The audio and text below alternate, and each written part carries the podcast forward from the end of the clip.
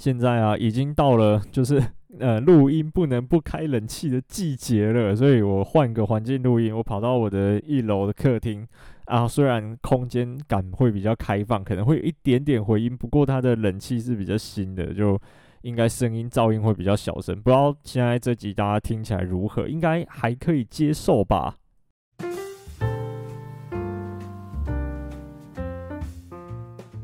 Hello，大家好，欢迎收听《登山者日志》，我是 Yusuku。前几天呢、我在听那个，诶、我忘 我我忘记是谁的 Podcast，反正就是也是那种呃比较大的那种 Podcast 啊。他讲到就是呃在呃专业的录音室啊，比如说什么广播电台或者是什么的那种录音室，他们会有一个打嗝键，就是按下去之后，他会马上停止录音，让听那个来宾跟录音的，比如说主持人可以打嗝。这个这个超级重要的，因为我不知道大家会不会有感觉，因为我我会呃在录音的时候会不自觉的缩小腹，然后因为那个腹部会出力，因为在讲话嘛，又坐着。然后其实有时候会超级想要打嗝，因为讲一讲，大概讲大概呃可能二十分钟到三十分钟左右，就会很想打嗝。我这时候我就要先按 stop，然后就是打嗝，然后好好的啊这样乱叫一通之后再继续录音。不知道大家那个什么，那就是那个呃在讲话的时候有没有这种感觉？我不知道，应该应该有在录 podcast 的人应该就懂吧？就是真的会讲到最后很想要打嗝。那像上次跟那个户外人说说录的时候，我录到最后一直讲啊，讲到最后也是很想要打嗝，但是 我不好意思跟他说可不可以暂停一下，我想要打个嗝，那我就呃呃呃呃 这样子憋在憋在那个那个整个食道里面，哦，超不舒服了。然后哦，我就听那天听到 Podcast 说专业的录音室有可以那个打嗝键，就是他会马上帮你暂停录音。我觉得诶，这个设计真的是超厉害，不过是 专业的录音室。然后今天这一集，我想到一个呃蛮有趣的主题，应该是。没，我没有听到有人做过啦，就是相关的人。然后他也不会是一般的那种什么装备介绍啊，例如说什么介绍什么透气度啊，介绍防水度啊，然后介绍说这个产产品的材质如何怎样怎样的。就是我在挑一些登山用品的时候啊，会有一些啊、很神秘的点，我会摘一些很奇怪的点。对，然后我今天就是想要来跟大家分享一些，诶，我会 在意的一些很奇怪的那个，嗯，一个一些小细节啊。然后我不知道大家有没有这种呃想法，就是他在我们在挑一个商品的时候啊，除了看它基本的一些功能的呃参数，呃一些功能的那些细节之外呢，有没有一些其他个人非常在意的一些点？呃，我今天就是想要来跟大家。哦，分享这个部分，我关于我各种装备在意的点，那、呃、如果有也有的话，那、呃、可以到我的 Facebook 或 IG 跟我分享，那、我会在呃跟大家讲的。然后第一个呢是就是排汗长袖这个东西，就是我我觉得排汗长袖啊有一些就是呃版型比较大的，或者是我不太确定它的设计是怎么样，就是我穿进去之后领口是有点狼，因为我我比较瘦的关系，所以我的锁骨是还蛮明显，我没有在炫耀，我是在形容，就是我的锁骨还蛮明显的。那有一些领口啊，其实会到我的锁骨之下，那这种领口其实就会觉得有一点点大。我比较喜欢的那种圆领的领口是刚好包住我的呃锁骨的，就它刚刚好可以贴在我锁骨的上缘这种，诶、这种领口我觉得穿起来就比较舒服一点点，那它会也会比较贴身，就是嗯排汗性我觉得可能也会好一些些，不会整个领口浪在那边，那好像风随时会灌进去那种感觉，很没安全感。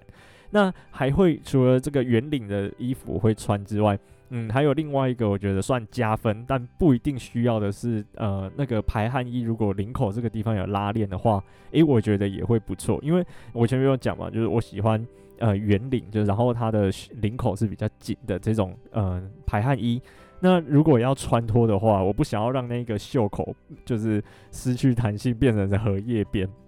所以我就必须要把我的眼镜拿掉，啊，再脱衣服，再把眼镜戴回去，也会小小的有一点不太方便，但也还好。对，然后如果这时候就是领口的地方做做一个拉链的话，那把那个拉链拉到最底下，就可以很轻松的把衣服脱掉嘛，就不用脱眼镜了。所以，诶，这个是一个小小加分项，但不是必须。然后还有另外一个重点是袖口不能太宽。就是它呃，因为每一件衣服是公版，但是每一个人的呃手的长度跟就是比如说腰的长度是不一样的，不一定能完全的合身。我的我觉得它的袖子啊，可以稍微长一点点没有关系，就是呃比我真正的手腕的地方还要长，就是袖口的部分。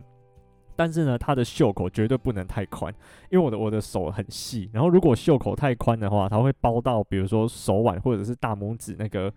呃一半的地方，就是大概呃一我也不太会形容那个地方，就是总之大拇指活动的时候会一直被那个袖口卡住，然后就很烦，你知道吗？就是也活动的时候啊，那个袖口一直卡在那边，然后又要把它呃袖子往上拎一点点，这时候就很讨厌，所以我试穿衣服的时候都会。很在意它的袖口是不是会太宽，然后影响到诶、我手部的活动。然后另外一个会注意的点是啊，肩带的诶、肩不是肩带，肩膀的缝线。因为其实我们一般的衣服在设计的时候啊，会肩膀跟袖子的地方交界处有一个缝线嘛。然后那一个缝线呢、基本上呃如果合身的话，会落在我肩膀的位置。然后最近越来越多那种排汗衣会做呃无缝线设计，就像呃 m o n b e l l 的雨衣跟 m o n b e l l 的排汗衫都是做这种设计的。对，然后这种设计它其实穿起来会比较舒服一些些，就是肩膀那个地方少一个缝线，不会卡卡的。但是呢，诶，有一些设计有缝线的话，它也不会卡卡的，就是它的呃织法是比较像是那种扁平式的织法。对，然后这种就不会，但是有一些它是。呃，把两件衣服往内稍微塞一点点，然后再把那个塞进去的地方车起来。哎，这时候就是它就会有一个凸起物在衣服的里面，然后这样子穿起来的话就会不太舒服。所以我在挑短袖或者是挑那种呃有就是上衣啦，简单来说就是上衣的时候，我会特别去看它的肩膀的缝线的地方。是不是这种织法？就是诶、大家知道我在形容形容什么？它有点像是那个麦当劳的那个形状那样，就是肩膀跟呃袖子分别这样子，像麦当劳这样两边合在一起变一个 M 字形，然后从它 M 字形交界处的那个地方缝起来的这种织法，它就会有很明显的那种异物感，然后穿起来就会不太舒服。所以后来就是我看衣服的时候啊，尽量会挑无缝线的，不然就是它是平面状的那种网格式的。呃，接缝设计，诶，穿起来就会舒服一些。这个是上衣啊，还有一个是会不会勾线？因为我常常出去做调查，或者是要钻一些很奇怪的森林。那如果一件衣服它很容易就勾线的话，诶、这件衣服要再出去一次就报销，就要丢掉了。就是有一些排汗衣哦，真的是很容易线头就会勾起来。因为你之前我会咬指甲，最近这一年之前有涂指甲油，然后强迫自己 改善咬指甲的症状。然后最近这一年好一些，但是之前那个指甲，那有有有在咬指甲，应该就知道，就是指甲会刷刷，然后那个刷刷的时候，有时候自己手去不小心回到衣服，诶、那个线头就勾起来了，超不爽的、欸。所以就是那个会不会勾线也是我在意的一个点。然后下一个啊是防水外套。第一个我会先看它是几层布的，就是最近最近很很奇怪，我其实没有很仔细在研究，但是呢，就是有出最最基本的嘛，就是最常见的就是三层布，就是它外面有一层表布，那那一层表布可能各家有的是比如说耐磨，有的是透呃防泼水，然后有的是怎么样怎么样，就是它特别各家有各家的特色。然后中间呢，通常就是加，比如说加 Gore-Tex 加 Event，然后或者是加一些呃他们自己家的 Down Power 或者是什么那种呃防水的透气布，就是透气材料在那个中间的夹层里面。那内里的话，像 Event 它就不会有内里，通常啦，我记得应该是这样，就是 Event 它就是两层，它不会再有一个内里。如果我有错的话，再跟我讲。对，然后如果是 Gore-Tex 的话，通常就是会有三层布，那它内里还会有一层银色的嘛，对不对？然后有的呢是出很像那种透气胶带那种沙沙的材质，然后有一些像始祖鸟或者是 Mountain Hardware，就是它是出那种呃不太滑的那种材质，我不太会形容，它也是银色的，但是它摸起来就比较没有那么粗糙感啊，它手指在上面其实是比较滑不动的。然后反而是那一种很像透气胶带那种材质是比较滑的，我很在意这个，就是我不太喜欢 Mountain Hardwear 或者是始祖鸟的那一种，呃，不太滑的那种材质。那因为是没有比较没有纹路的材质，因为呃那一种材质穿在身体里面啊啊，如果下雨或者是比如说透气，就是那个外面湿度比较高的时候，里面汗水没有办法蒸出去嘛。那这时候它粘在那个表布上的感觉很恶心。哎，对，然后我不知道像 Montbell 或者是像呃其他比较便宜的牌子，就是它内层是那种银色，然后粗糙粗糙的这种布啊，它其实弄起来就会比较舒服。对，就是如果它要做三层布，然后它就我就会买那种。那如果呃我想要买轻一点的，呃轻量化两层布，然后它内里就是那一层。呃，简单的一层胶这样子过去嘛，那这样子我就可以接受它这样子有点黏哒哒的那种感觉。但是如果是三层布设计的话，我一定要买它是粗糙粗糙的那种银色。然后再还有一个是，我会看它的呃防水胶条的呃走线，应该说它的那个车线啊，就是呃每一件外套它的剪裁跟车线的那个位置啊，其实不太一样。然后有一些地方，就特别是帽子跟领口的地方，它的车线，然后贴防水胶条的那个呃位置，很容易，因为我们帽子通常不会戴着，或者是有时候在那边重重复的翻折，然后它的那个呃地方特别容易脱胶。就是它的防水胶条特别容易脱掉，所以我试穿上去之后，我都会注意看那个防水胶条或者是那一个呃车车缝线的位置会不会刚好卡在一个交界处，就是它刚好是卡在帽子呃折下来的那个交界处，有的会，然后有的不会，就是要看每个人穿起来那种感觉不太一样。对，然后有的就很夸张，就是它一路从肩膀，因为。呃，有一些是也是做那种肩膀无缝线设计，这种就比较好，就省一条防水胶条，就是省一个可能会脱胶漏水的风险。而且肩膀又是最容易可以会活动到的地方，所以那个地方的损耗一定是最大的。啊，有一些做无缝线设计的那个雨衣，那就不错。然后那有一些做就是有缝线设计的雨衣，然后它一路那个缝线有连到帽子跟领口那个地方。诶、那一条很容易就掉下来，那超级容易脱胶，所以大家之后在买雨衣的时候，其实可以稍微注意一下，试试看。对，然后还有一个是因为我有一点我不知道，就是衣服洁癖，我知道以前啊，以现在比较没有那么夸张，就是以前只要衣服有一点点脏，我就我就会想要把它换掉拿去洗，所以我的背包里面都会有一件备用衣物。就是衣服，只要比如说有流汗，哎、我就会把它换掉，就是这么夸张啊！更不用说什么沾到酱油，然后啊沾到什么什么什么，这个我一定会换掉。然后、或者是沾到一点点土哦，我也会把它换掉。那、啊、现在比较没有那么严重的那个衣服洁癖，但是还是有一点点，就是爬山的时候有时候风在吹，那个鼻涕会很多啊，又很懒得去就是马上把鼻涕擦掉啊，鼻涕就会在那边喷。对，然后如果又加上防防风外套，就是那件防水外套，我通常就把它当风衣，我不会再多带一件那么重的风衣在身上。那然后我就是呃把它穿上之后啊，拉链拉上来，诶，有的风衣外套的领口会一直去磨到我的鼻子，或者是去一直去磨到我的嘴巴，这种我就不是很喜欢。然后我比较可以接受的是，顶多就是磨到我的下巴，我也不能接受磨到我的那个。呃，脖子就是男生喉结，然后到下巴的这一段，因为呃，我我不知道大家有没有感觉，至少是我啦，我我每次运动完或者是流汗完，我这一段的那个身就是显那个脏脏脏的那种垢啊，是最多的，就是这个地方其实是蛮脏的。然后如果衣服一直在这个地方摩擦，它那个领口都会黄黄的，很恶心。啊，这种外套我又不能去刷它，或者是不能太频繁的去洗它嘛。所以 就 就就整件外套就恶心恶心的，我就不是很喜欢。所以我我试穿上去之后，我其实就会把拉链拉到顶，那看看它就是领口的地方碰到有没有，会不会碰到我的脖子，然后或者是会不会碰到我的鼻子。我有一些领口很大很长的，会碰到鼻子或嘴巴的，我就不喜欢。我就是会买那种刚刚好碰在我下巴位置的呃领口。然后领口又有分，就是它有一些的帽子啊是做立体剪裁的。其实大部分的登山用品的牌子都是做立体剪裁的。我现在已经很少看到是做帽子跟领子是分离式的。就是帽子跟领子分离是什么意思？就是它是立领，然后然后它的帽檐啊，就是帽檐，诶，帽帽檐帽底啦，帽子的底部是坐在贴近肩膀的那个位置。然后变成说，呃，帽子它拿下来的时候是塌塌的，它会塌成一个有点像是船长帽那种三角形的形状，然后再戴起来这样。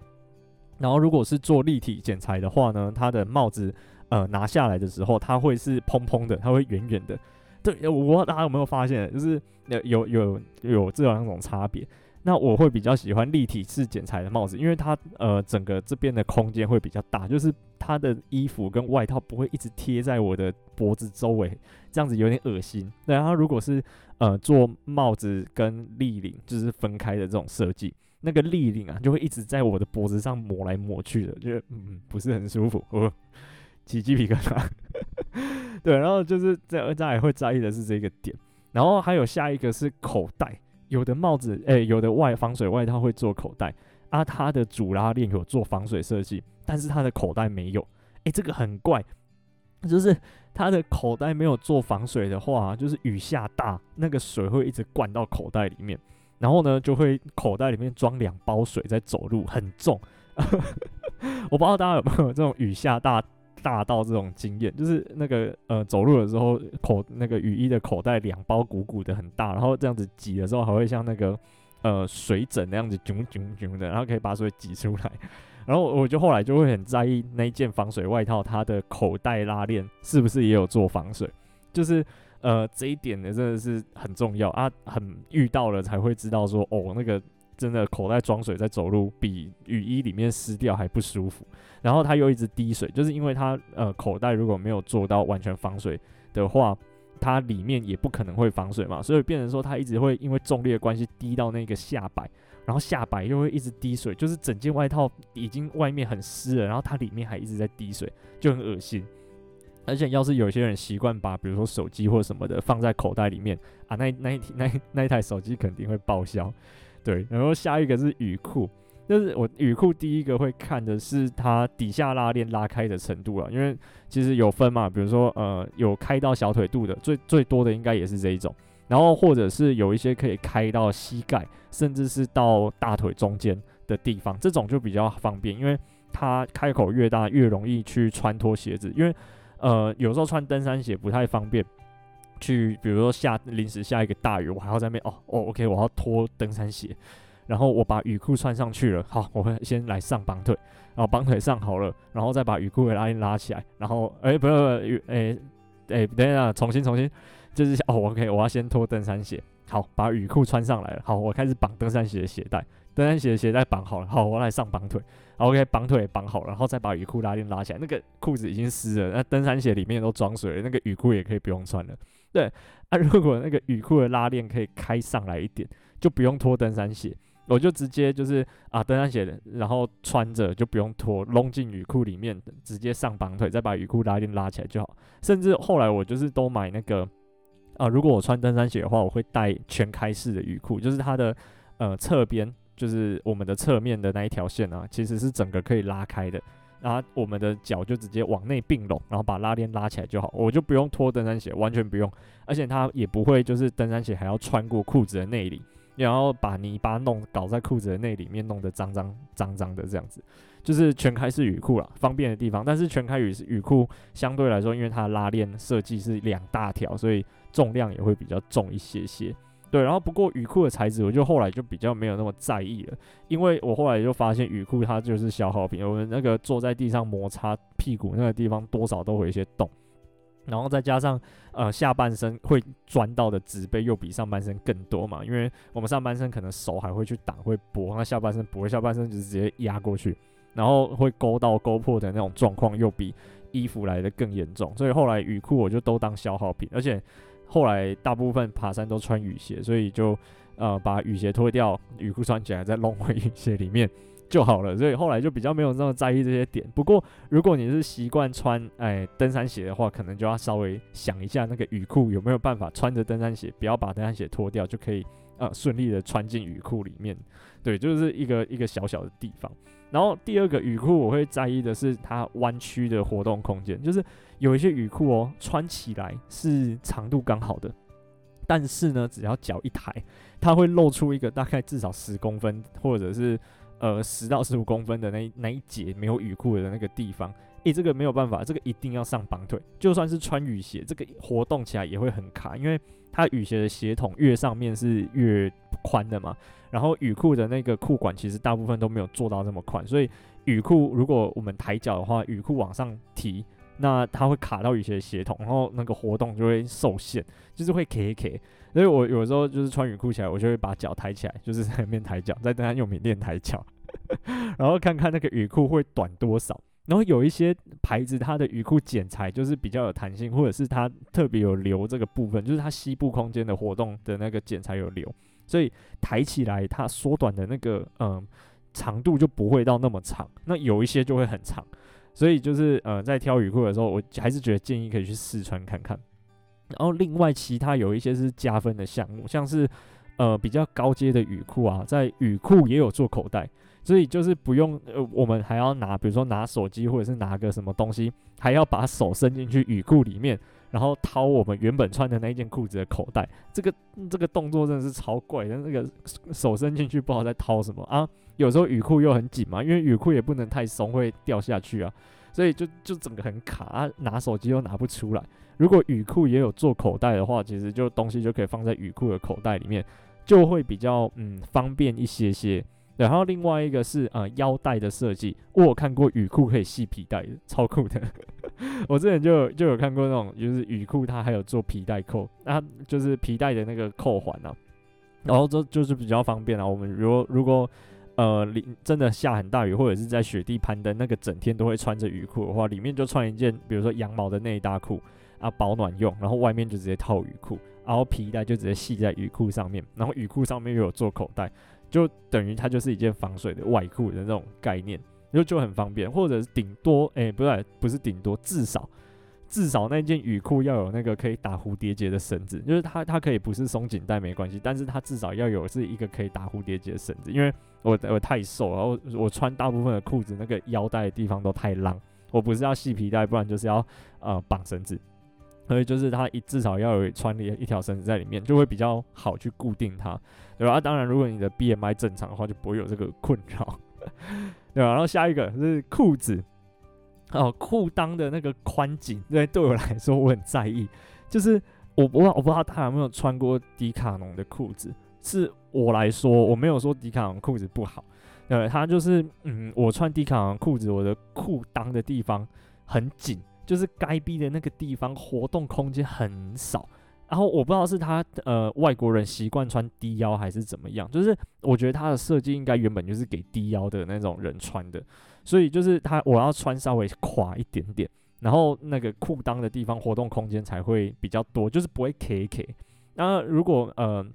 穿比如说像我一般穿裤子习惯，我也没有穿特别高，我也是穿在肚脐以下的地方，我不是像那个高腰裤穿在肚脐以上。就是正常的那种裤子的高度，它的那个呃裤裆啊就没有什么活动空间，很 K 啊，我连要蹲下都感觉裤子从会从中间裂开，所以呃裤裆的宽松，诶、这个对我来说很重要。然后另外一个是口袋的深度，又又要讲迪卡了。迪卡呢，我不知道为什么它裤子两边的那个口袋深度都超低的，就是超浅，我的手机都塞不进去，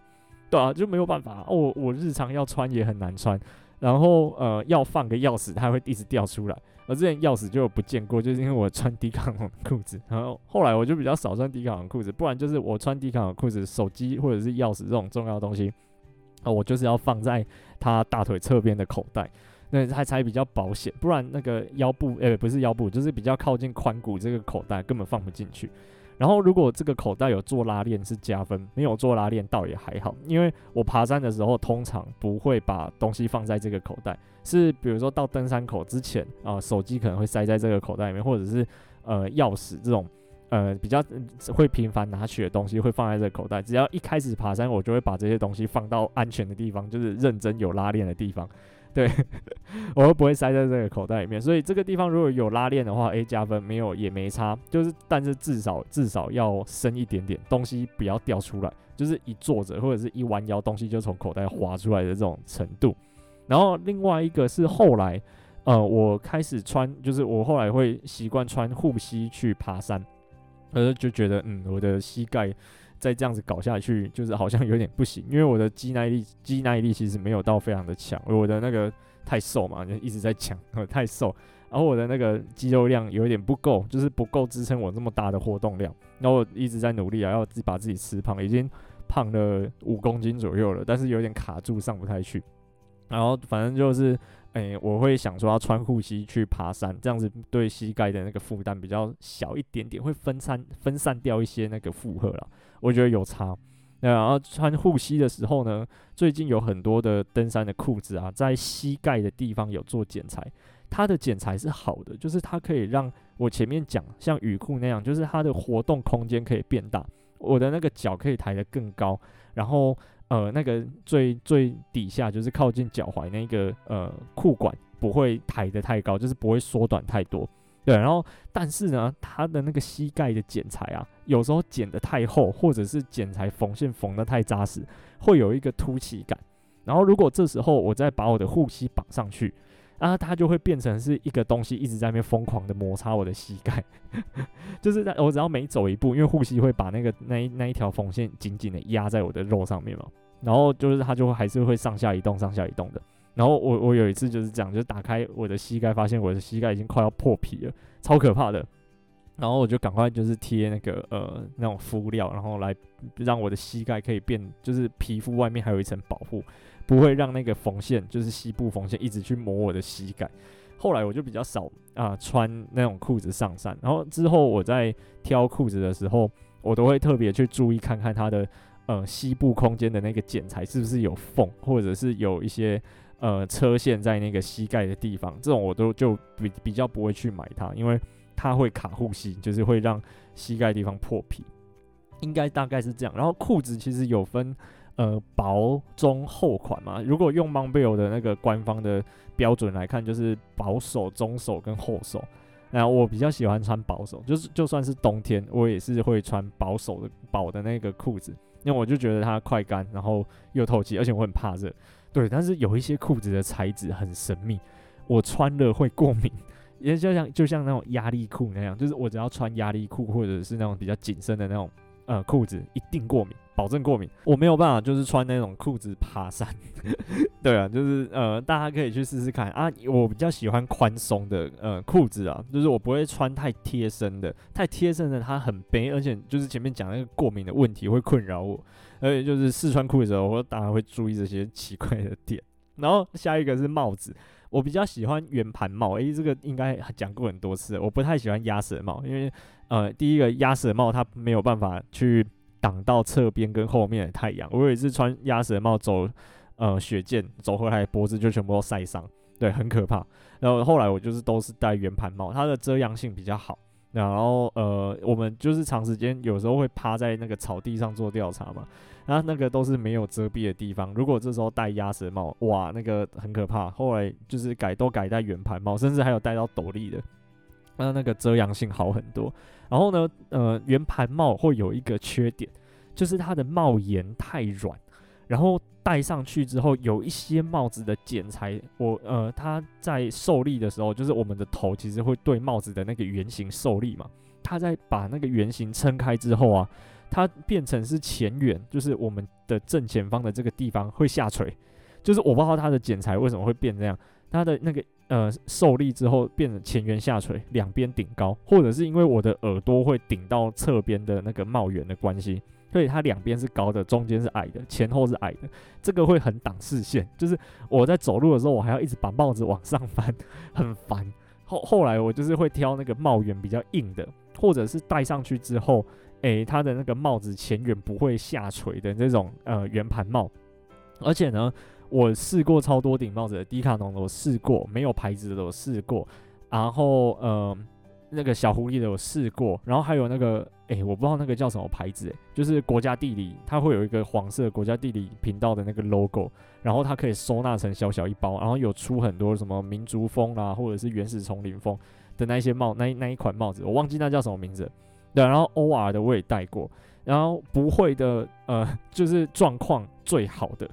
那其他呃多多少少都会有，然后每其实每一款多多少少都有啦，因为那种圆盘帽没有办法避免，因为它的那个帽檐就是软的，它不会像鸭舌帽帽檐是硬的，它就可以撑在那边，就没办法。但是呢，哎、这个里面哦，这些帽子里面，我觉得状况最好的是军用品店卖的陆战队的圆盘帽，那一顶圆盘让我戴超多年，我至少戴四年有。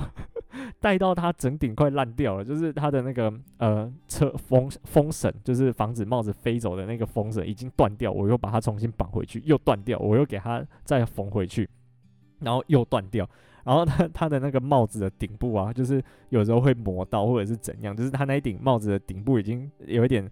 呃有一点那叫什么？掉色啊，越来越薄的那种趋势，而且它的帽檐越来越烂了，所以后来我就把它换掉。那但是那一顶真的很赞，那一顶我记得才两百五十块而已，而且不是军人也可以戴。然后要注意哦，它有分就是短帽檐版跟长帽檐版，我是买的是比较长帽檐版的，才会比较接近我们我刚才提到那些大牌子的那个帽檐的长的宽度，对。然后那一顶我真的是戴很久，不过它就是没有防水啦，它就是单纯就是遮阳而已。对，然后这个是我第一个在意的点，就是它帽檐会不会下垂。然后呃，我试过了军用品店卖的那一顶两百五十块是最优秀的，其次是欧瓦跟小狐狸其实差不多，剩下的那个前面都会下垂，然后程度严重程度不一而已。越软的帽子就下垂程度越重，不过啊相对来说它就越轻啦，就是看大家怎么去取舍。然后我之前有在网络上面，就是国外有一个人，他教的做法是用熨斗先烫过，就是大家有看过牛仔帽吗？或者是欧尔的，他的那个帽子啊，其实可以呃两边侧边去收合，然后它有一个魔鬼毡可以粘住，变成是牛仔帽的那种形式。然后他就是网络上有说，如果你的帽檐软软的话，其实可以把它这样子烫，或者是呃有一个它有一个那个方向的烫法，我不知道大家可以去搜寻看看。然后烫完之后就比较容易去撑着，就是有点像我们烫完衣服，衣服会比较挺的那种概念一样，然后会把它撑着。然后呢，下一个我在意的点是，呃，帽子的内里，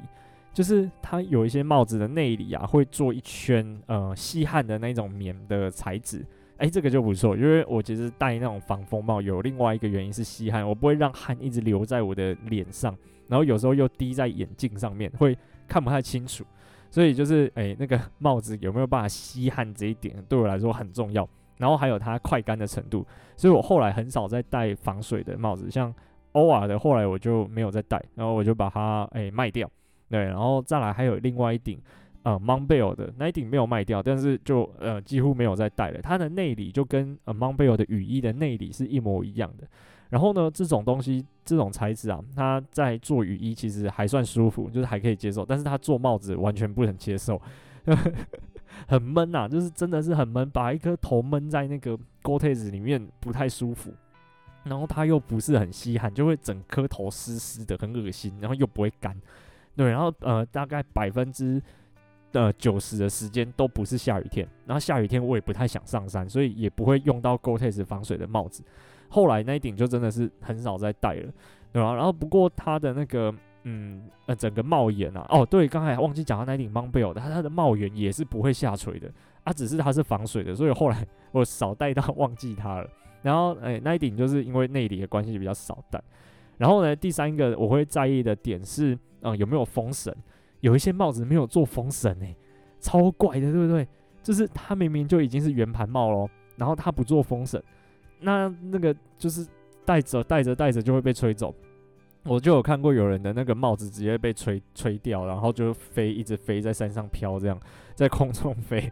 对啊，然后那个就就不见了嘛。那后后来我就很在意这个有没有风绳，就是下巴有没有一个绳子可以竖着，然后让帽子不会飞走。Montbell 它的帽子很怪，他那一顶防水的帽子啊，风绳要另外买，因为他的帽子上面是没有车风绳的，要另外买。然后小狐狸啊，它的呃 G 一千的那一个帽子有分两个等级，我记得一个大概是一顶大概是一千五，然后另外一顶是一千七左右，就是大概贵了两百块。然后贵两百块的那一个，它有一个好处是它就是前面讲那个像牛仔帽那样，它侧边可以有一个扣具可以扣起来的。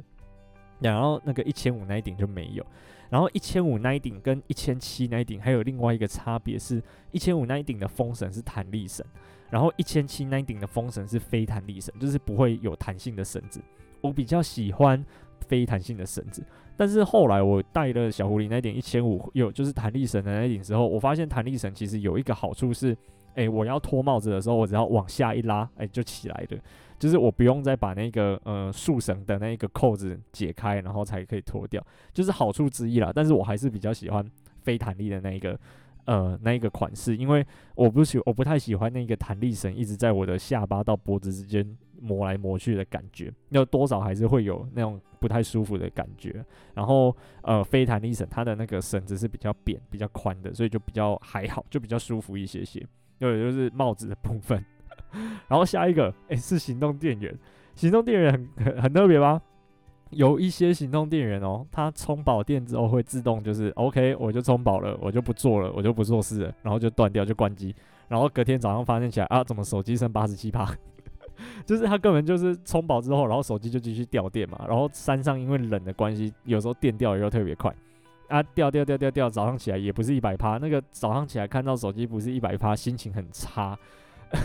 虽然没有差很多，就是差个十趴。二十差个十趴十五趴，其实没有差，但是看到它不是一百趴，那个心情就很不好。虽然有人说就是，呃，那个让锂电池或者是让这种，呃，我不知道现在手机到底是镍氢电池还是锂电池，应该是锂电池啊，让这个电池一直这样子一直充充充充充，对电池其实不太好。它可能是基于这个理由，就是充饱电之后它会自动，呃，行动电源关机断掉，然后就不会再充它。对，但是这个爬山真的很很很不 OK，就是它就会断掉，然后山上耗电又特别快，早上起来就看到手机就不是一百趴。那一天也如果要记 GPS 什么的又不够用，就是又要再带着行动电源再走在路上充手机，就不太不太方便。因为后来我挑行动电源会挑那个它不会自己断掉的，然后带上山用。然后我发现有一些是它会自己断掉，但是它发现诶手机掉到九十九趴，它又帮你充到一百趴。然后有一些是。呃，例如说我，我现在是用苹果，然后它其实如果用原厂线或者是有用认证的线，它里面有一个小晶片，就是它会涓流充电嘛，它会呃控制那个进去电的那个流量，就是会慢慢让它充到一百趴，就是就是大大家可以稍微去研究一下那个呃行动电源的那种呃规格，或者是它怎么充的，就是它的运工作原理到底是什么。总之就是我不喜欢它只充到一百趴就不做事的这种行动电源。然后再来下一个是。诶，行动电源有一些是做棱棱角角的，像阿苏斯的，它就做棱棱角角的。它虽然边缘是圆弧的，但是它的其中一面的转折很利，它是金属的。然后它的那个切削啊，其实摸了不会刮手，但它会刮呃防水袋，跟就是跟那个夹链袋，就是放在夹链袋里面或放在防水袋里面，久了就会看到那个它有把那个防水袋或夹链袋压出一条线，虽然还没有到破掉的程度，但就心情就是不好。因为后来我就会就特别去在意那个行动电源的棱棱角角。其实不止行动电源啦，这种要只要要放到防水袋或者是要放到呃夹链袋里面的产品，我都很在意它到底有没有凸出来或者是比较尖锐的接缝或者棱棱角角会刮的，对，就是很很奇怪的点。然后下一个是各种外挂小包，其实不止外挂小包啦，就是各种东西的扣具是不是金属的？因为我之前有买过一个手机包，它可以挂在那个呃，那叫什么大背包肩带的地方，然后就有点像是行动呃那个无线电那样，就是可以直接拿出来用，就很方便。那它有一个很大的缺点是它的扣具是金属的，然后呢，一方面它会下雨会接触到水，另一方面其实流汗的时候会会湿到整个肩带都是湿的嘛，就是会透到前面来。然后呢，那个扣具就经过汗水的洗礼，整个变成是那个生锈的款式，然后生锈的那个印子就直接印在我背包的肩带上面，心情超差。所以后来我就很在意，OK，扣具是塑胶的，或者是扣具是铜的，就比较不会有这个问题。像是小狐狸它的裤子，或者是它前面讲那些帽子什么的，它的扣具应该是铜的，就是我没有我穿到现在还它还没有生锈过，所以就我就觉得 OK。那如果它的那个扣具啊是呃不锈钢的也好，不锈钢的还是会生锈。然后它甚至有一些就直接做铁的，就比较便宜，可能一两百块那种，它就会做铁的，那个绝对生锈，然后绝对会把我们的装备搞得乱七八糟的。因为就是呃买配件的时候，我都会很在意扣具。其实不止扣具啊，像是有一些快扣啊，然后或者是有一些呃会有一些小钢片的东西，或者是小钢丝的东西，但那一条久了都会生锈。然后锈了，它那个锈斑就会印在我们的背包或者是其他装备上面，久了就是就是不好嘛，就是那个东西就会锈死，所以就我都很在意这个，就看注意看有没有是铁质或者是不锈钢质的东西，就尽量就没有再用。对，然后这个是一个，对，然后再来是下一个是餐具，餐具就是指像是汤匙啊、筷子啊、叉子。它的边缘会不会刮手？就是这个单纯是拿拿我喜不喜欢的问题啊。那然后有一些虽然它是钛的哦，但是它的厚度很厚，就是汤汤匙或叉子，它的那个握柄我不知道它到底在厚几点的，就是它已经做钛的了，然后它的厚度还要做到两 millimeter 或者是三 millimeter，诶，那个重量不输铝的汤匙诶，很重诶，就是它干脆就带家里的那个汤匙上山就好了，就不用带那个钛的了，但是它还是一样重，它没有比较轻，它只是比较贵而已。要钛就是要轻，然后要轻就是要薄，对，就是有一些汤匙它拿起来，它虽然是钛的，但是还是很重，这种我就不太会带。然后有一些啊，它不好是像想省那个做工，就是它生产线可以少一个步骤还是怎样，它的边缘完全没有做倒角，就会很刮手，那个摸起来就很不舒服，然后吃下去舌头也不舒服，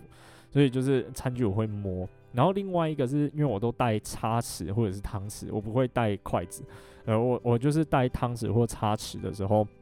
很在意它呃弯曲的这个角度。然后有一些就是很难搭配。我的我的碗现在是比较浅的，所以比较没有这个困扰。我之前的碗稍微深一点点，它那个下去再上来就没有东西了，因为它角度的问题，它盛不到汤。然后我汤也只能用嘴巴这样靠着喝，啊，它又很烫的时候就很难喝。对。就是就是这些很怪的点，我不知道大家有没有想过，或者是觉得，诶、在山上突然有那个一瞬间，就觉得哦，有够困扰的。如果这时候那个汤匙啊，可以再弯个两度，或者是再弯个十度，然后我就可以比较好的去喝汤。就是就是这种时候，然后我就会把它记得，然后下下次在挑装备的时候，我就会呃特别在意这些点。但还是这两个啊，就是关于哦、餐具的部分，然后接下来是碗。诶、我之前用的碗是最早最早的是野乐的，然后就就是那个野乐的不锈钢碗，然后下面胖胖的，上面瘦瘦的，可以刚好塞进一罐两百三的瓦斯加一颗呃文良的炉头的那一颗的那一个碗，那一个碗啊，其实因为我也没有用过其他的碗，所以一直都是 OK 顺顺的用顺顺用，直到后来我换我呢把那个呃卖掉了吧，清掉，然后换了收头的碗之后，我才发现别有洞天，就是。但那一种呃爬山用的碗啊，它的手把会是呃收折在碗的身边，就是碗身上面嘛。然后如果要变让它变握把的话，就是像蝴蝶的翅膀那样把它打开，然后它会变成呃相互交错的一个那一种椭圆形的形状，然后我们就可以把手握在这个上面嘛。然后呢，野乐的那个碗呢，或者是犀牛这种，就是它比较便宜的牌子。它的那个握把其实是稍微会晃动的，就是我握上去之后呢，会有点捏不紧的那种感觉，然后左右握着，然后左右晃动那个碗是会咔啷咔啷咔啷咔啷的，就是会稍微晃动。然后后来我发现收头它的碗很聪明，就是它在那个握把的地方啊，又有做一个凹折，就是它在那个握把，它那个握把不是完全是顺着的弧形，它是有在一个地方有稍微折一个折痕的。然后呢，那个折痕在握把打开变成就是握把之后呢，它会很牢靠的去紧贴在碗身上面，所以它就比它就比较不会晃的那么厉害，超厉害的，对不对？因为我我是也发研究了很久，我才发现它有这个小细节，所以它贵是有它的道理。它一个碗要一千多块，很贵。那它但是呢，它这个细节就处理的非常的到位，就是它在握那个碗的时候啊，是不会晃的。然后很稳，然后握起来也很舒服，就是它握起来不会有那种捏不紧的感觉。大家应该知道我在讲什么吧？就是那种呃握那种碗都会有捏不紧的感觉。对它，然后它不会，就是它这种碗厉害的地方。所以后来碗我就是会打开来，然后给它晃晃看，捏捏看。然后有一些碗就是做工更糟糕的就不用讲，它那个诶固定那一两根握把的那个还可以，就是会抽出来，就是根本就没有卡紧。对，这种我就完全不会考虑。然后后来最近是换那个 Aver 什么东东，就是日本很轻的那个钛碗了。诶，它到底叫 Aver 什么？Aver Range？诶，好像 好像不是 A Aver Aver New 还是 Aver 什么东西的那个？就是它的 logo 是就是红色的大字嘛。然后它的碗就是非常非常薄、非常非常轻的钛碗。我就是最近换那个之后，它的握把也是非常优秀的。呃，然后呃不会晃来晃去，就跟收头一样。他们的那个呃角度的设计跟细节处理就好很多，对，就是握起来很舒服，对。然后还有另外一个是它的那个防水胶圈会不会滑动？收头的不会，但是我现在这个 Ever New 吧，应该是 Ever New，它的会，就是它会稍微左右这样子、呃、滑移，不过这个倒是小问题啊，就是没有影响那么大。但是 Soto 它处理真的很不错，它就是连那个呃防烫的那个塑胶呃护套都不会乱滑，就还蛮握起来很舒服。对，我非常推荐。然后下一个是鞋子，鞋子的话，呃，我会在意的是它的表布，就是皮革的。我的登山鞋基本上是皮革的，呃，我常穿上上上山的那一双，我的呃 Solo Solo，哎，那叫什么？哦，一直忘记，呃，Solo solomon 哦，solomon 的，我的 solomon 的。会不会 会不会永远都接不到他们的合作？Solomon 的登山鞋我也有买，就是那个 Ultra 的那一双，然后买最新的这一代嘛。那我已经买很久了，因为它也出很久，它刚出我就买了。然后那一双就是比较轻量啊，比较软的登山鞋，算 Hiking Shoes 的等级。那一双我基本上不会把它穿上山了，就是平常如果要去走郊山或者是呃走一些比如说有森林游乐区啊散步的这种行程才会穿。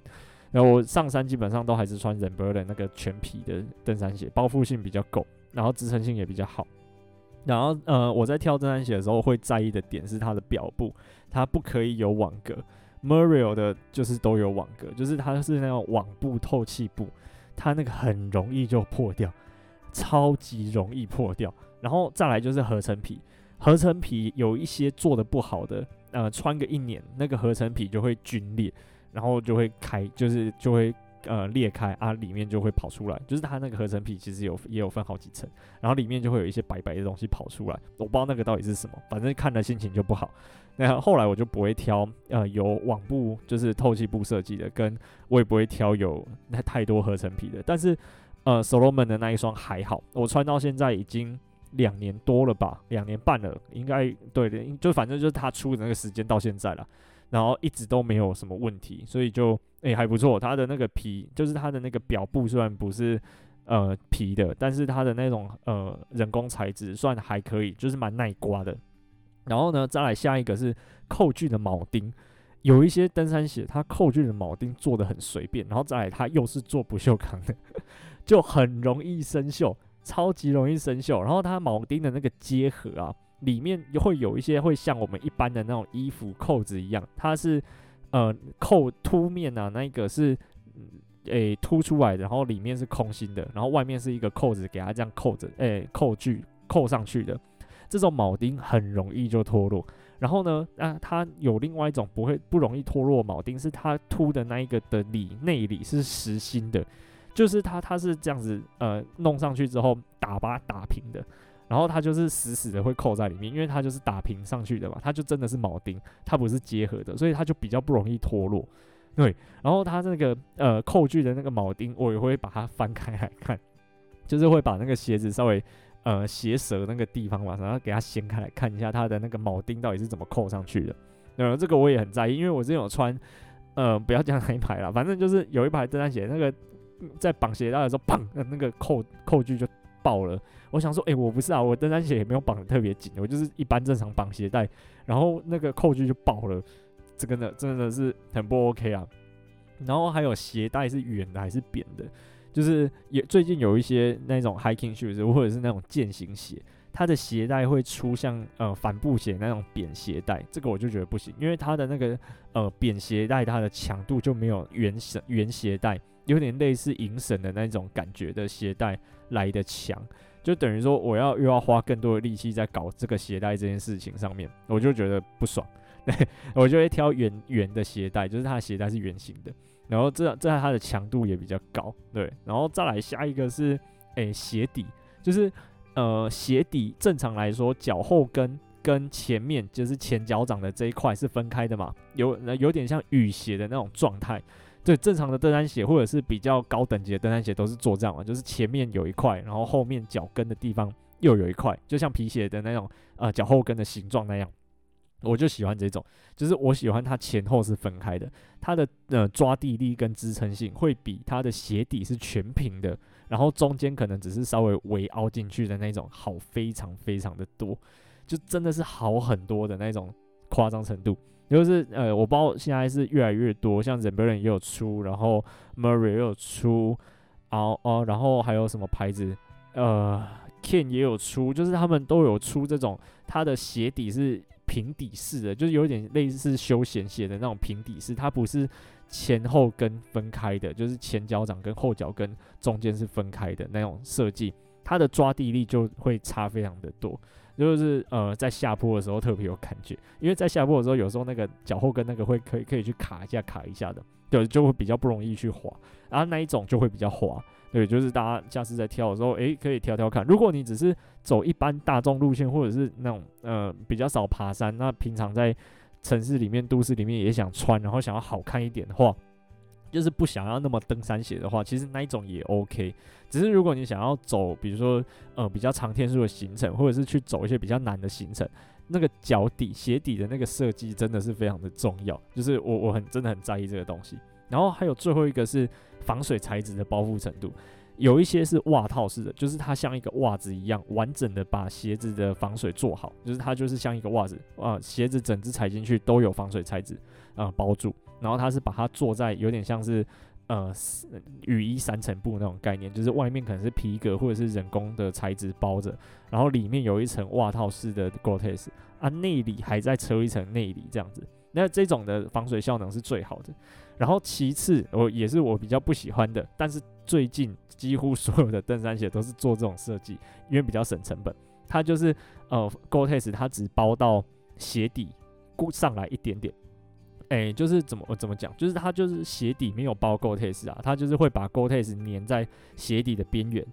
然后呃，就是等于说只有鞋身有包到 Gore-Tex，它的鞋底是没有的。那它那个久了、胶是胶老化之后，或者是呃前前脚掌嘛，就是会不停弯折的那个地方很容易会开，然后开之后水就会从那个地方灌进去鞋底。然后鞋底再从鞋底渗上来到中底，然后再渗上来到鞋垫，然后再渗上来到鞋子里面，就是久了之后就会有这个状况。所以我我后来就是挑呃登山鞋，我都会挑袜套式全包覆式的登山鞋。然后这种其实也都是算比较重装的登山鞋，就是比如说呃 Mountaineering Boots，或者是比 Hiking Shoes 再高一个等级的那一种。呃，底稍微硬一些些的这种登山鞋才比较多会做这种款式。基本上所有的 hiking shoes，就是你的手可以很轻易的把登山鞋鞋底是对半折，或者是让它在那边弯来弯去的这种，都是做呃鞋底没有包覆式的 Gore-Tex。就是就算它有标榜 Gore-Tex，它也是鞋底没有包到，除非它特别有讲，不然它就是这种设计，就是自己去取舍了。然后，但是我就不太喜欢挑这种设计的呃 Gore-Tex，因为它其实久了就是会坏，像。呃所罗门那一双我不确定，诶、那一双应该也是，因为我听店员说是，诶、这样会不会被告？应该不会吧？如果我有说错，欢迎跟我说。就是他那一双好像就是没有包到鞋底啊，所以我也不太会把那一双穿真的穿到山上走个好多天，我怕我把它操坏。对，然后呃，再来是这样，然后再来是手机相关的，就是。诶、我上一只手机是用 iPhone Ten，然后是接收家人我退下来的了，我自己买不起 iPhone Ten。然后呢，那一只手机前前后后用了大概五年多的时间，然后五年多的时间从来没有换过保护贴，它是用 iMOS 的保护贴，一片要一千多块，但是它五年都没有换过，总比我们五年然后花了两百块，然后换了二十片还便宜吧？所以。iMOS 就是 iMOS，iMOS 的保护贴我觉得诶、还不错。我现在换手机，因为上一只手机直接死掉，那就是死机。然后我就是换呃换新的 iPhone，对，然后我就是直接去贴 iMOS 的保护贴啊，头好壮壮的，我有直接用登山杖去靠到它过，也没有怎样。然后呢，手机壳诶、我后来我也换 iMOS 的，因为我发现犀牛盾我会手滑，我不知道为什么诶、就是我拿犀牛盾手机，就是会滑出去，我的手可能跟犀牛盾呃不太合，呃，然后 PTT 上面也超多人有这个状况，然后呃恶魔手机壳它的那个缝超大，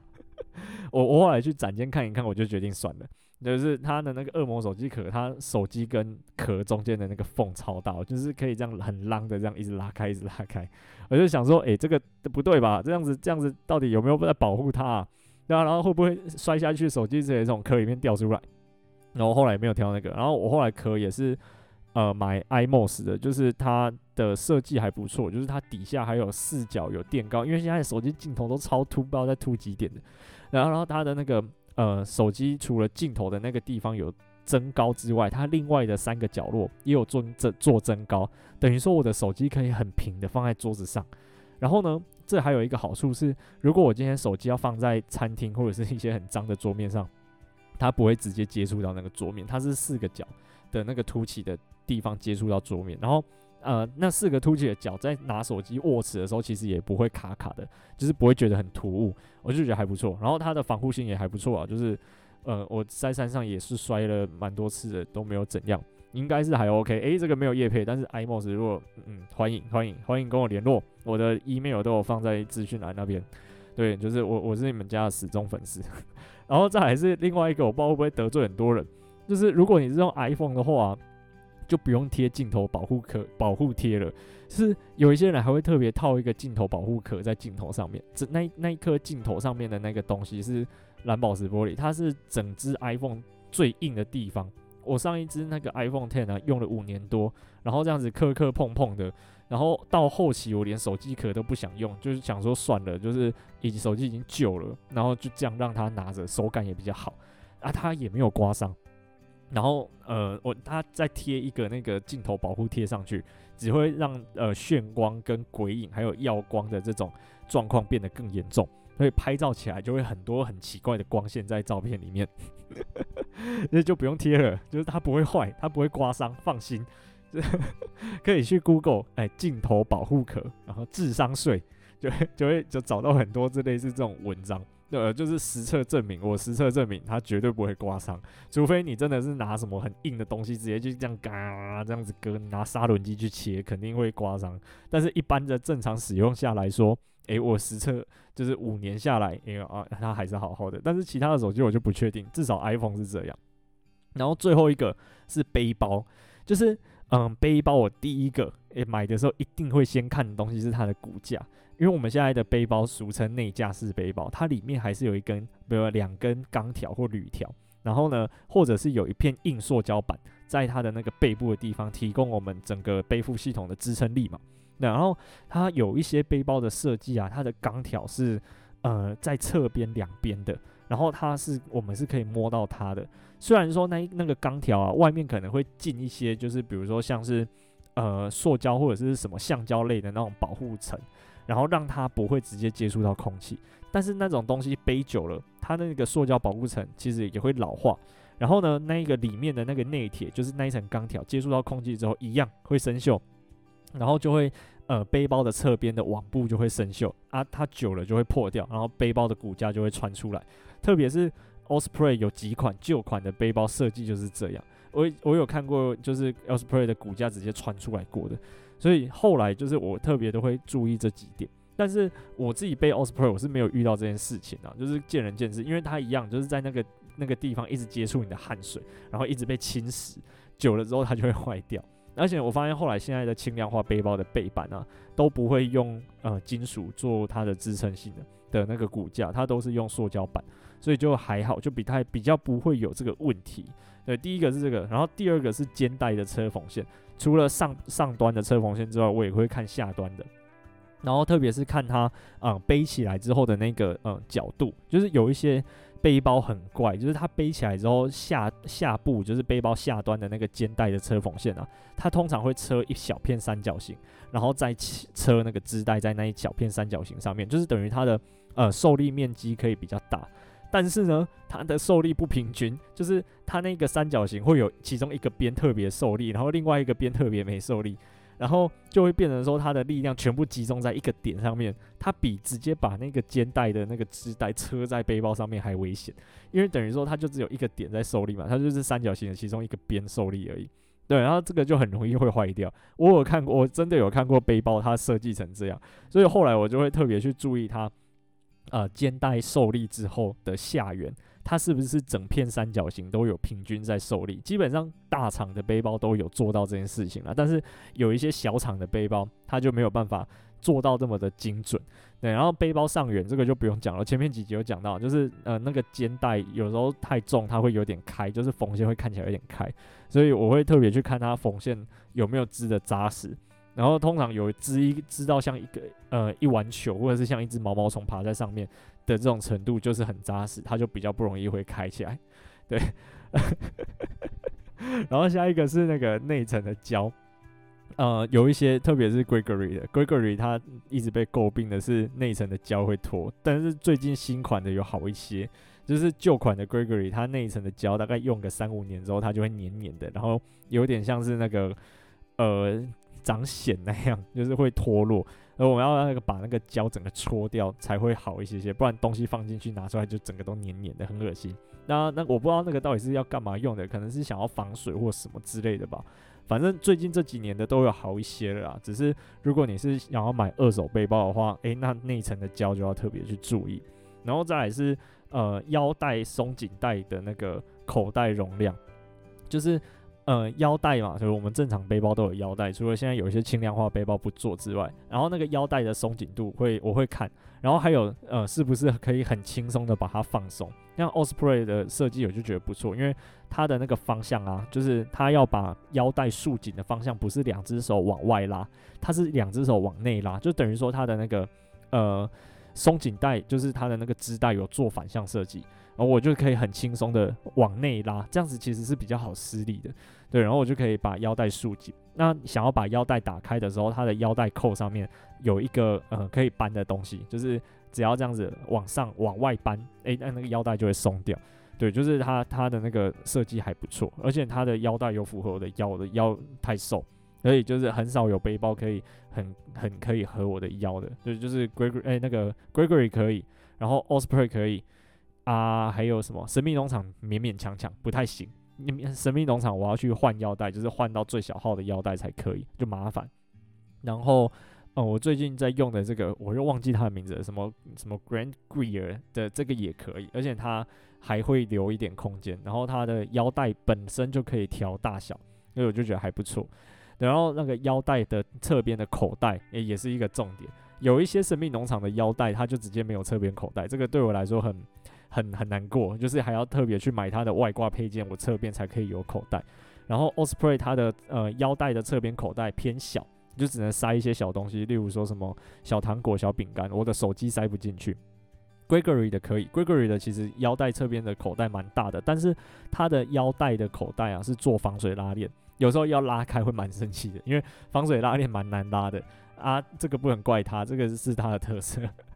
然后呢，我呃那个呃我的现在的标准是，我要腰带扣起来之后，它其实是弯曲的，所以等于说它的空间又会在受限。然后我有办法把手机放在那个腰带的口袋里面，才算是合格。我现在习惯是把手机放在侧边腰带的口袋。然后我现在这个背包是可以，所以哎还有还不错，还蛮顺的。然后另外一个是拿水壶顺不顺？Gregory 它有出一个那个快速拿水壶的设计嘛？这个是我现在用过的背包里面最优秀的。然后最难用的是 Osprey 的，Osprey 它的那个背包的侧边的那个松紧带不知道在做什么，就是它从上面拿也很难拿，然后它在那个有点像是 Gregory 侧边拿水壶的那个口袋的那个位置又开了一个洞，等于说我可以把水壶斜插在那边，就像 Gregory 那个设计一样斜插着，我要拿的时候可以方便拿出来，但是它的那个呃。就是网袋的宽度又不够宽，等于说我水壶斜插进去的时候，会有三分之一是露在外面，水壶超容易就被压出来，就是 水壶很容易喷装，很容易弹出来，然后我就不行，我就还是只能直立的把水壶插在侧袋里面，然后就很难拿，那我就搞不懂他设计这个到底是要为什么。对，然后不然就是要把腰带设计大一点，然后那个开口低一点，我可以比较轻松的去捞到。它设计这么高，然后又这么紧，我觉得真的是我我没有办法理解那个 Osprey 它腰哎侧边水壶带的那个设计到底在干嘛。啊，我现在用的这个也可以，因为它的腰带设计很哎，它的意思讲错，它侧边水壶带的设计很大，因为我就可以很轻松把它拎出来又塞回去，就是自己一个人的时候，我就不用卸背包，就是方便的一个一个。一个在意的点啊，然后最后一个最真的最后一个是有一个布料，它常常用在比如说羽绒衣或者是软壳衣上面。我现在会有问题的是软壳衣，我我已经看过像呃 Mountbell 也有出，然后呃长毛象也有出啊，我其他牌子我不确定。我现在有看过这两个牌子有出，它好像是 Gore-Tex 有一个 Windstopper，就是它是呃类似有点像防水或者是防泼水的布料。然后它坐在软壳衣上面的时候啊，内层会有点像是呃网网格状，就是那种透水砖的那种网格状啊，就是烤肉架那种菱形网格状了。然后外面呢，用指腹摸的时候啊，是滑滑的感觉，因为它的触感是滑滑的。但是一样，就是因为我之前会咬指甲，然后我的指甲会刷刷，啊，我指甲这样回过去的时候，很容易就勾线。我已经遇过两件都是这样子的。然后我一开始那时候是，呃，就是买人家二手的那个，呃，软壳外套，就是是长毛象的。然后呢，他那一件就会，对，哦，超怪的吧？然后后来我就把它卖掉了，因为我没办法穿，我就是穿着外套的时候，时不时就把自己的线勾出来，那个很困扰哎、欸。那就是我我后来去看，它好像都是用同一种就是设计的那种布料，我不太确定是不是这个布料有问题，还是呃它这个材质就它的那个表布就特别容易勾线，但是用在羽绒衣上面的时候又不会，所以我就是有点怀疑说它到底是。为什么会这样子？它明明就是同一种布料，或者是它那个布料是做在里面，然后只是刚好啊 m o n b e l l 跟那个长毛象他们两个的表布是用差不多的那种会勾线的材质。总之都都是发生在软壳衣上面了。然后呃，就是去如果会在意这件事情的，就是在买的时候，诶，稍微试试看会不会刷刷，但是也不要把人家的线整个勾起来呢。那个他我那一件是夸张到我的手只是在那个。呃，外套上面毁而已，就是可能穿外套，然后可能把袖子弄好，哎，就勾线了，超扯的。或者是脱外套的时候，手要穿过去那个内里嘛，然后手这样子穿过袖子的时候就勾线了，就是就是很很麻烦啊，那夸张到这个程度。我我觉得如果真的有这个状况的话，你应该马上就会注意到。好了，大概是这样，就是整个呃那个。关于就是呃各种登山装备，然后我会在意的奇怪的点，我不知道大家有没有这种想法哎、就是真的是那种真的是在山上，然后在用这个装备的时候才会觉得哦，要是这个装备可以再改善这个点的话，那它真的是一个好装备的这种想法。然后就是那个点，啊后来我就会呃归纳出我真的很在意的那几个点，就是有一些东西我还可以接受，然后有一些东西不能接受，例如说。像前面讲的那个碗嘛，我很在意它握把的那个稳定度。然后呢，其次是它锅盖的密合程度，有一些它的盖子可以很完整的密合在呃锅子上面，有一些不行。像是野乐它的优点就是它的盖子可以很密合。啊，Solo 它哎，Soto，哎，大家知道那个摇曳露营啊，它它用的那个锅子是 Soto 的，但是它把它打成 Solo 吗？哎，啊，不是不是锅子，是瓦斯罐。他把它打 S O L O，Soto 啦，Soto 的碗，它的盖子我用的那一款，它是塑胶的，然后它就没有办法很密合，它会这样咔啷咔啷的，就我就还好，没有很喜欢。但是因为它的稳定度很好，所以我就可以接受。就是我会归纳出一些我可以接受的点，跟我不能接受的点，然后在挑下一个装备的时候，我就会特别去看这些点，我可不可以接受，然后有没有有没有有一些新的缺点，然后这些新的缺点我可不可以再接受它。我其实就是这样啦，就是不断的去试，然后旧的装备就把它卖掉，不然就是，诶、很难啦，很难一次就挑到自己真的很喜欢的装备。如果挑到的话就很幸运。好了，就这样，我是 yusuku 我们下次再见啦，拜拜。